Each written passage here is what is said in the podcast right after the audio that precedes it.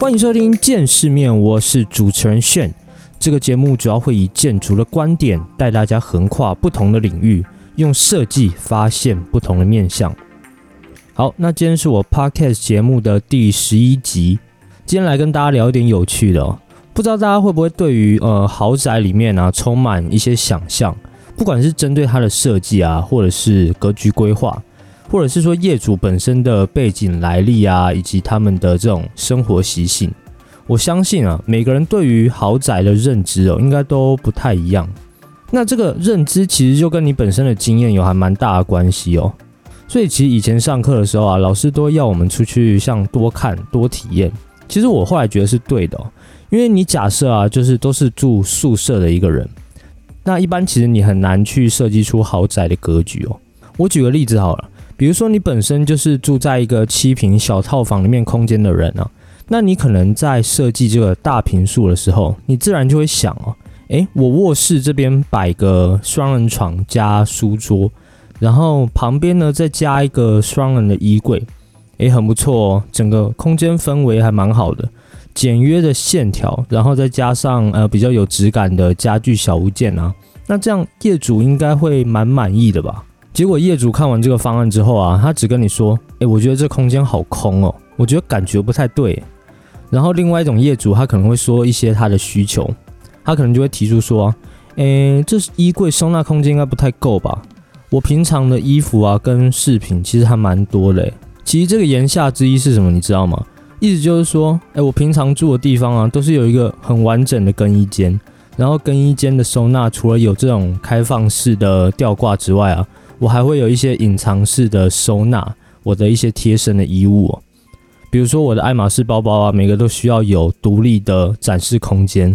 然后我的名表啊，跟我的首饰，我可能会依照我出席的场合啊去佩戴。所以这些你都没有帮我设计进去。然后像我的浴室啊，可能需要有双面盆，因为我早起的时候呢，我可能跟我的丈夫之间因为梳洗化妆，我们可能会有时间上的打架，所以我们不喜欢共用这个面盆。诶，这些空间呢，我看我朋友家里面都是这样设计的，所以我以为设计师你应该都懂吧？诶，讲完这句话之后你就尴尬了，因为代表说什么？就是代表说双方的认知它不在同一个水平线上哦。你如果继续问下去的话，他可能会觉得哦，你可能 sense 不够。但是如果你不问下去，下一次汇报的话，你可能又要两边再猜来猜去，你不知道他的想法，然后他又觉得你没有 get 到他的想法。所以说啊，从刚刚的情境，你就会发现哦，虽然说设计师本身并不是一个很有钱的职业，所以你可能没有办法跟他有相同的生活体验。但基本上，你就是需要把这种认知在平常的时候就要建立起来。不管是你从看书啊，或者是网络上有一些设计相关的资料，你平常其实就要大量的累积这些资讯哦。那当然，如果你累积的多一点，你这种挫折感相对的就会少一点。好，那我就以我个人的经验来分享一下好了。就从我大一入学刚念设计的时候，到现在工作之后的实际案例。其实我在每个阶段对于豪宅的定义啊，都一直在改变。那针对这个改变呢，我待会会把这个过程循序渐进的用呃故事的方式聊一下。那当然，如果你想要听到最夸张的项目，你可以把它听到最后，因为我会摆在最后来讲。我记得我在大二的时候第一次接触到豪宅的设计，然后那时候是刚好有一个夜师。就是在我们平图的时候，来学校分享一下他公司里面做了设计项目。然后那时候他主要接的项目都是台中七期那边的豪宅。有去过那边的人应该就知道，那边的建筑物啊都是新盖的，然后建商本身都是主打那种大平数的规划。基本上小一点的就是从七十平起跳，然后大一点的话呢，就会到比如说一百多平、两百平。那有更大一点的规格，可能就会到三百多平。那一般这种设计项目啊，都是建商盖完之后呢，住户买了房子之后去找你做室内设计的部分，这种是比较多的。那像七期来说啊，比较有名的建商就像是宝辉，然后联聚建设、邮具建设跟大陆建设这种啊。那一般来说的话，其实大平数的空间啊，业主都会想要自己额外再花钱做装修。所以，一般建商盖完房子之后啊，交付的都是这种毛坯屋。那毛坯屋的意思其实就是说，里面什么都没有，连地板都没有，也没有隔间，基本上就是一切交给后面的室内设计师去处理了。那因为那是我第一次接触到豪宅嘛，所以大致上能了解到说跟小空间的区别，就是说小空间因为空间很小，所以它可能会更关注到比如说收纳机能上的问题。简单来说啊，就是你如何把一个有限的空间给最大化的利用。但大平数就不一样哦，你不能把正常那种三房两厅的观念搬过来，你也不能说呃，因为空间大你就给它疯狂隔间哦，那你可能会变成那种包租套房了。就豪宅，它因为之所以称为豪宅，其中一个原因就是因为气势。所以你会发现说啊，其实多数的豪宅在一进门的时候，它的那一种横向的轴线会特别长，基本上面落地窗的这种空间，通通都会留给像客厅的这种社交空间或者是餐厅。那你从进门上的那种视觉感，你就会觉得它的延伸性很强哦。然后基本上也会有不同的廊道去连接到不同的空间了，比如说像餐厅啊、厨房啊，或者是卧室空间。一般比较公共的社交空间呢，它会跟比较私人的，像是卧室空间，还是会把它区隔开来啊。但这个就设计方面或者是格局方面，其实基本上你还是要看业主家里有几个人，或者是他有没有小孩。如果他只有两个人的话，那基本上配置又会有点改变哦。那这个案例的话，我待会会讲到。好，那刚刚讲了，就是我第一次接触到的豪宅案例。在那个时候啊，其实我只透过了演讲去比较粗浅的了解到说，诶，豪宅的设计到底是什么样子，或者是它的空间氛围是什么样然后我第二次接触到豪宅，是因为我们那时候系上有一个校外参观，然后这个校外参观是要去看高雄的一个老师朋友家的房子。那这一次就是主要进到真实的实际案例里面去参观了。这个业主啊，我记得他是一户一梯厅的那种形式啊。就是说，你从电梯出来的那个门厅啊，基本上它就是你自己家的空间了，就很不错啊。你不需要跟别人共用一个梯厅空间，然后有三百多平的空间啊，基本上有一百多平是你进门之后会看到的空间哦。你可能会想说，诶，一百多平的空间我要怎么用啊？基本上它就是前面有一个很大的一个沙发区，然后在右侧的话呢，有一个很大的一个中岛吧台。这个吧台啊，其实后面就连接了呃一个厨房的料理空间哦。然后我记得我们那一天因为有四十还是五十个人去参观嘛，所以那时候整个中岛吧台上面就放了一大堆的这种五十兰的红茶。然后在中岛台的前方啊，它是一间起居室，它的功能上比较偏向娱乐室啊，就是它里面有一台电视，然后你可以窝在这个被窝啊或者是抱枕里面看电影。然后在这个娱乐室的外面呢，它有一个非常大的长形的露台。这个露台基本上大概有四十平左右的空间哦。然后你面对露台外面的景观呢，是一个公园。但那个地址在哪里哦？具体我有点忘记。然后这个露台的功能，基本上你就是可以在外面烤肉啊，或者是你要办一些 party 啊，基本上都是没什么问题啊。然后这个业主他其实还有一个喜好，就是他喜欢听音乐，喜欢玩音乐、玩音响这样子，所以他有一间影音室哦，就是在沙发区的隔壁。如果你有在玩音响的人啊，你应该就会知道说，诶，那种音质比较好的音响，基本上都是被动式的音响。那被动式的音响，它就是会有一大堆的那种设备，比如说有高中低音的这种喇叭。然后还有扩大机啊，然后一些有的没的等等的。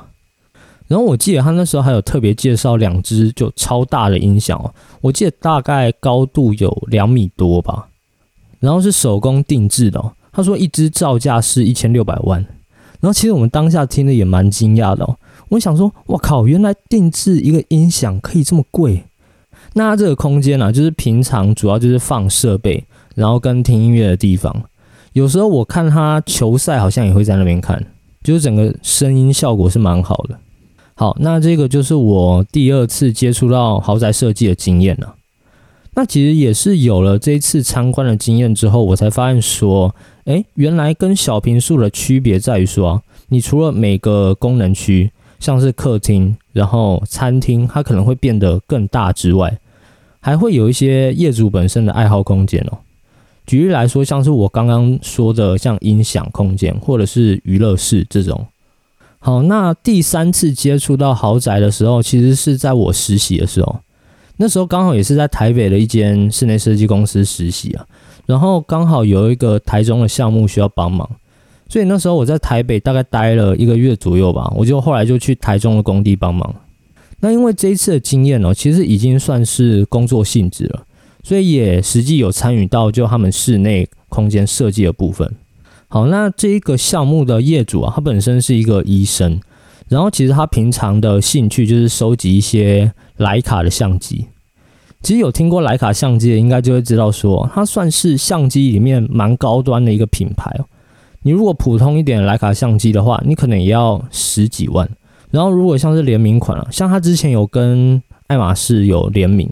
然后还有一些比较特殊的款式哦，它可能需要到七十万、八十万。或者是一百万一台哦，那因为这个业主本身呢，他自己就收集了，我记得二十五台吧。然后我们就是需要把这些相机做成家中展示的一个部分。那因为我那时候呃自己对于相机本身也不是太了解，所以其实我们那时候为了研究啊，我们还跑到贝拉维塔的那个徕卡店里面哦，去问一下销售人员有关于呃徕卡相机的一些历史啊什么之类的。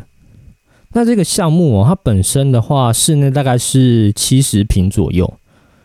那因为业主啊，就是我刚刚有提到嘛，只有夫妻两个人，就是医生还有他的老婆两个人住而已哦。所以说整个空间啊，基本他们就是设计成开放式。从入口一进来的地方啊，它是一个长廊，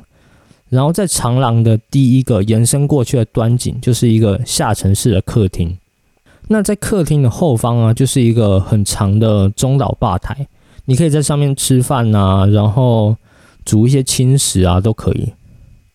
然后在吧台的后方呢，就是一个卧室的空间。那其实它这个卧室空间哦，也同时是跟呃浴室空间整合在一起的，就是它连浴室都是开放式的，所以你说在洗澡的时候啊，就呃双方都可以看得见哦。那这个配置上啊，就是空间的配置上，基本上就是两房一厅而已。所以我说，呃，有关于这种豪宅的配置啊，基本上你还是要看业主的人数以及他的个人喜好啊，你才能去帮他量身定做他的这个空间。那这一次的经验呢，对我来说，就是从之前的演讲、参观，然后到实际参与豪宅设计的一个过程吧。不过我前面说的其实都是一个过程而已啊。接下来我要讲的这个，我觉得应该已经算是越级打怪了。就是我进公司以后第一个做的住宅项目，那这个项目基本上已经算是完全颠覆我的三观了吧？就我之前刚进公司的时候，我会觉得说，我靠，这住宅项目实在太扯了。然后到现在的话，就是越来越冷静，可以面对这一切。所以我会觉得，就前面看到的东西啊，完全就是小菜一碟那种感觉哦，因为它这个呃比例跟尺度的跳跃其实是有点大的。就你要知道说，呃，一般会找国际的建筑事务所去设计建筑啊，一般都会是集团比较多。就像我说的，比如说酒店的设计，或者是博物馆的设计，因为他们主要是由一个集团去出资嘛。所以才有可能说去承担一个比较高的设计费。那你说，作为一个私人的住宅来说，你如果还能请到一个国际的建筑事务所设计，那就代表说你的这个什么抠抠是非同小可的。我记得我刚做这个项目的时候啊，我们那个组的项目经理就跟我说：“诶，如果你有哪方面哪方面的问题，比如说员工房啊是单人房还是双人房这类的功能方面的事情哦。”你可以去问甲方他们，然后我那时候就按以前的印象说，甲方甲方不就是业主吗？业主不就是像夫妻档这样而已吗？怎么还会有他们所谓的甲方这个东西啊？不过我后来就过一周吧，我后来开始慢慢有接触到那个甲方啊、施工方之后，我就了解到说，哎，其实他们基本上在全国各地或者是海外都有房子哦。那因为数十间房子基本上不太可能由自己打理嘛，因为你自己可能没有时间去管那么多的房地产项目，所以他们自己就特别成立了一家建设公司哦。然后这家建设公司啊，就是同时有包含了物业的部门，就是说在房子你设计完成可以住进去之后啊，他们会进驻几个工作人员，还有管家。然后他们的工作可能就是包含了像平时的打扫，然后喂喂庭院里面的鸟啊，或者是包含日常的一些维修啊。然后管家的话，基本上就是负责接待，还有提前处理一些呃代办事项等等的。比如说他们家里有一个晚餐的宴会，好了，那可能管家就是提前你需要 setting 好座位跟餐具，然后呢，你去监督一下说厨房里面的厨师。然后一些上菜的流程等等的，听到这里，你可能会想说，到底是多大的房子需要动用这么多人力？我在这里呃说一下哦，它的地上加地下的话，大概是三千平左右。对，就是我刚刚前面提到呃最大平数三百平的这个豪宅的十倍大哦。所以其实你应该就很好了解说，为什么会觉得这是一个越级打怪了吧？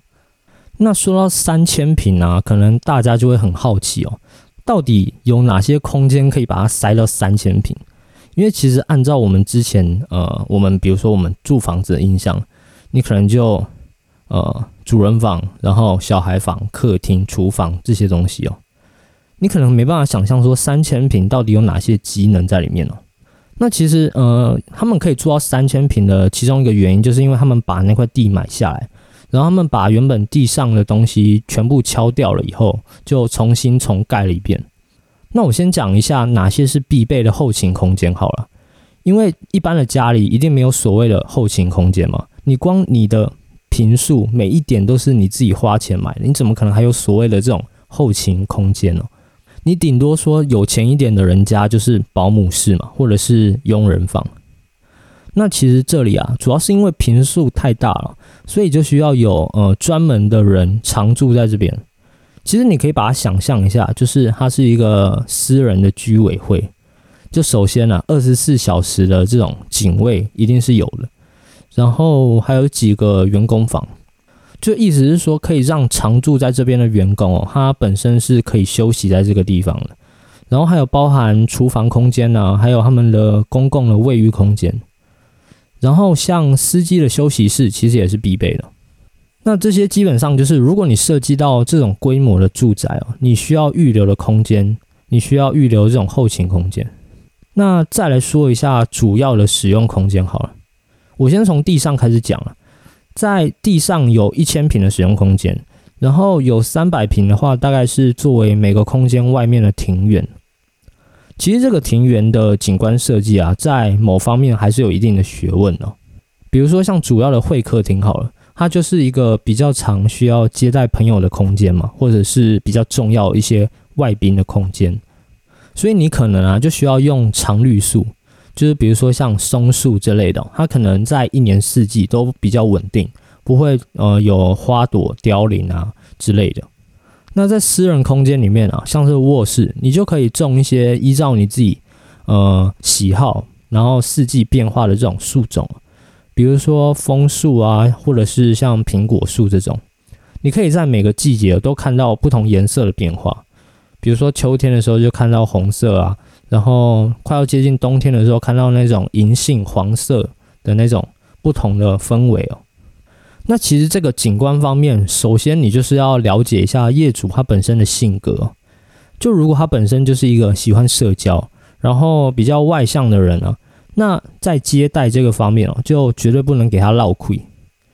你如果在主要接待的地方，种了一个比较随四季变化的这种树，那假设冬天来的时候啊，你朋友或者是外宾来的时候，他会发现说，哎，你的景观这么大，但是你的户外全部都是枯枝，哎。那这种观赏性可能在那个时候就没那么好。那我刚刚有提到了接待这件事情嘛，其实它的餐厅主要也是一个蛮重要的地方哦。就这个餐厅呢，它主要也是会接待一些高官或者是生意上的朋友。然后旁边的话还有一个小餐厅，就是他们可能自己家里人平常吃饭为主的地方那因为业主他本身也很喜欢画画，所以他还有一个画室空间。就是每个空间基本上我们都是八米左右的斜屋顶空间，所以他其实可以在那个画室里面啊摆放了一种很巨幅的画作。就应该会有人看过，呃，油画你可能画一画还需要爬上梯子吧？就是因为比如说那一幅画作是六米高，所以你一般的身高你是勾不到最上面的东西。然后它的整个画具啊都是使用那种专业级规格的。好，那讲完了画室，我们可以把这个空间视觉移到建筑物的中心来哦。在建筑物的这个中心啊，有一个锦鲤池，然后这个锦鲤池啊，其实是有下面有一个透明的亚克力，所以你在地下酒吧的时候，对，地下酒吧我等下会说到，你在地下酒吧的时候啊，你可以看到锦鲤哦在上面游来游去的那种感觉。然后池子本身啊，因为它也很干净，所以它也可以当游泳池使用。我一开始本来还想说，你在游泳会不会被那个大锦鲤给吃掉？然后其实他们在放大锦鲤的过程中啊，我记得一开始施工完的时候，我还问一下说，为什么你要先放小锦鲤进去？然后因为养鱼这一块主要还是有专业的人啊，就不是我们这边负责了。然后他的回答是说，你要先用小的锦鲤去养这个水质。然后等到水质适合的时候呢，你再把大锦鲤放进去，然后这个时候你就可以把小鱼给撤换掉。我想说，我靠，连养个鱼都有这么大的学问。然后在这个锦鲤池，在这个水池的正前方呢，它是一个娱乐的空间，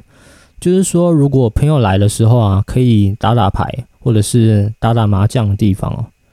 那如果要办 party 也是可以啊，就是围绕着这个锦鲤池，然后。可能会有放音乐啊，然后有像国外有一些那种小点心啊，把费那种感觉哦。但其实我有点怀疑啊，因为它那个周边是没有围栏的，所以如果有人喝醉的话，我就会被丢进去哦。然后地上空间大概就是这样子。那这个就是地上主要的空间哦。你会发现说，地上主要的空间呢，其实都是这种呃社交为主的空间，接待为主的空间哦。当然说卧室也摆在上面，那卧室部分我就先省略不提了，因为卧室可能就比较没什么太多的特色这样子。然后接下来进到的是地下空间，地下其实有两层啊，那我先讲第一层好了。地下空间其实就是属于呃比较娱乐性质比较强的那种空间了。就坐电梯下来之后，你会先经过一个比较现代的艺术画廊。然后画廊本身呢，就是会有一些呃业主他会收集一些画作或者是雕塑品之类的。那其实你要知道，就富豪的圈子里面，其实他都会有一些收藏的嗜好，比如说像村上隆或者是像 Cos 这种比较当代艺术的展品或者是画作，一般来说，嗯，会有比较年轻的收藏家会收藏啊。然后年长一点的，可能就会收藏一些山水画。或者是一些明清的古董家具，其实这些画作有些价格都还蛮惊人的。像之前有一笔是从那个苏富比拍卖拍到了一幅画作，然后光那一幅画，它就比我们的设计费还贵了一倍。所以我说艺术这个领域啊，其实水也是很深哦。就如果你没有太深入去了解这个领域的话，其实你很难知道说你买到的东西到底是不是仿品。就你没有这个所谓的辨识能力嘛。好，然后在这个艺廊的右手边就是通往这个地下大堂区，然后在左边的话，它其实有三个空间，主要就是酒窖跟茶库。那酒窖的话，其实它还有分说放白酒跟放红酒的地方哦，因为其实两个地方的温度是需要不太一样的控制，所以它需要分开放。那像这种比较专业的空间啊，其实我们通常都还是会咨询一下。这个专业的厂家，因为它通常会涉及到的是温度的控制啊，还有设备等等哦。那我们可能负责的就是效果上面、硬装上面的那个整个整体的把控。然后专业的这种设备的话，就是要跟他们配合。那往右转啊，进到大堂空间里面，其实主要就是一个酒吧区。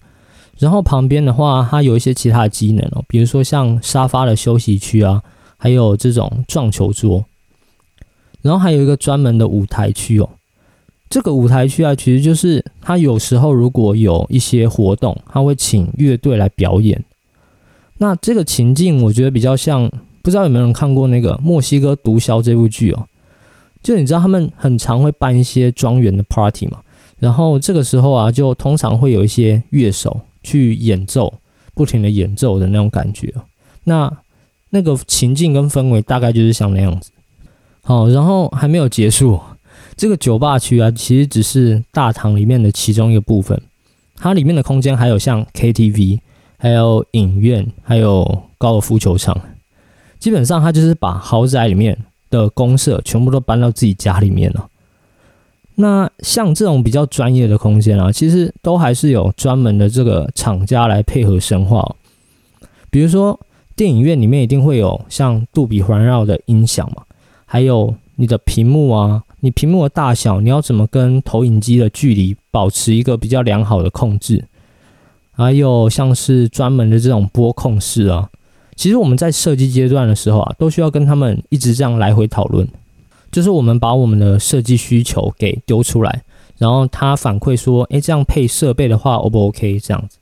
那我后来问了一下哦，其实像这种家庭影院，就是说电影院你线上的电影院播完之后呢，你一周后你的家庭影院其实就可以看了。所以这种版权费啊，其实一年来说也蛮高的。我记得那时候好像听到是六十万还是一百万吧，其实我有点忘记了。然后刚刚还有一个没讲到的是雪茄室哦，就像雪茄这个东西啊，其实我之前也没有抽过嘛。但是你需要设计这个空间的时候，你还是需要有这方面的知识。所以在我们设计阶段的时候啊，其实专业性的东西哦，也需要同步，就是跟这些专业的厂家来回一直讨论哦。就其实像雪茄，它也有分固定的恒温恒湿的温度，然后可能雪茄的话，一般都会有一个盒子盖住。不然的话，你如果是你有看过那种一根一根散装的吗？那种散装啦，如果你是不同种类的雪茄放在一起，其实它是会互相串味的，所以基本上都要有一个盒子把它盖起来。然后还有包括说雪茄柜本身，它需要有一个排风的机制，那这样运转上的话，可能才不会出问题哦。那像这种细节等等的，都是我们在呃设计阶段的时候，就是反复的要跟这种专业厂家呃来回讨论。所以我后来就发现说，诶，我做完之后，其实对这种方面的知识也增加不少哦，然后也认识了一些这方面的厂家。那除了刚刚说的空间呢，还有一个没讲到的空间，就是泡池的空间哦。我记得他们就是每次业主要来的前一两天。他都会先去那边取温泉水，然后我听到这个的时候，我自己是觉得还蛮浮夸的，居然还要取温泉水来泡。然后这个空间啊，这个泡池空间里面还有按摩区，然后还有烤箱跟湿蒸房，所以基本上这个三温暖的这种系统，它就是一套完整。好，那这区基本上就讲完了，我们再往下一层楼好了。地下二层的话，主要就是停车场的空间，然后还有洗车场。那我觉得室内里面比较有趣的一个空间，就是种蔬菜的空间。我记得大学的时候，我们有一组研究生，就是专门在研究说，呃，怎么在室内种植蔬菜。因为其实室内跟室外啊，比较不同的区别就是说，在于光线。你在室内的话，它可能本身需要用比较特别的光源，才能让这个蔬菜长得比较好。然后他们种的这些有机蔬菜啊，就是之后可以拿去上面的厨房料理了。其实我自己是觉得说，光这种种植费用，还有光线，还有温度，它其实应该本身就比菜还贵很多很多了。不过也有可能是一种乐趣啊，或者是一种观赏性质。那基本上，如果你有看过，有些 YouTube 频道，或者是 Netflix 上面最近有一个蛮红的剧，叫做《日落豪宅》哦。你其实也可以看到差不多规格的这种案例。其实我刚刚说的那个 YouTube 频道啊，有一个像是 Architecture Digest，它这个频道上面其实有时候就是会拍一些到名人家里参观的系列哦。那他们之前其实有拍过像百大 DJ 像 Z 的家，还有像是小罗伯道尼的家。然后或者是 NBA 球星的家哦，其实我们换个角度去想好了，就为什么这种高端豪宅的市场，它其实还是有一定的热度在。其实主要的原因就是说啊，名人他都是需要有一定程度上的隐私哦，不是漩涡鸣人的那个名人哦，是 celebrities 那个名人。好，那当这种出门会被关注的隐私啊，成为一个很大的问题的时候，你就会希望说啊，其实很多的娱乐空间如果都可以在家里面完成，那一定是最好的。那其实这样相对来说也是生活上会方便一点嘛，所以才会有像是三温暖啊，有像是泳池啊，有像是电影院的空间啊，出现在这种豪宅的家里面哦。所以我自己觉得说啊，不管是小资的市场，或者是中产市场，甚至是这种所谓百分之一的顶级富豪的市场，其实它都有一定的这种程度上的供需的需求在啊。只是说，因为有时候可能不管是价钱或者是价值观离我们太远，所以我们平常不会去注意到这一块啊。OK，那今天的节目就到这里哦。那这节案例，呃，很抱歉不能放。那我会放一些说刚刚有一些其他的豪宅案例啦，我可以把它放在我见世面的 IG 上面。那最后的话，也感谢你们的收听，我们就下一集再见喽，拜拜。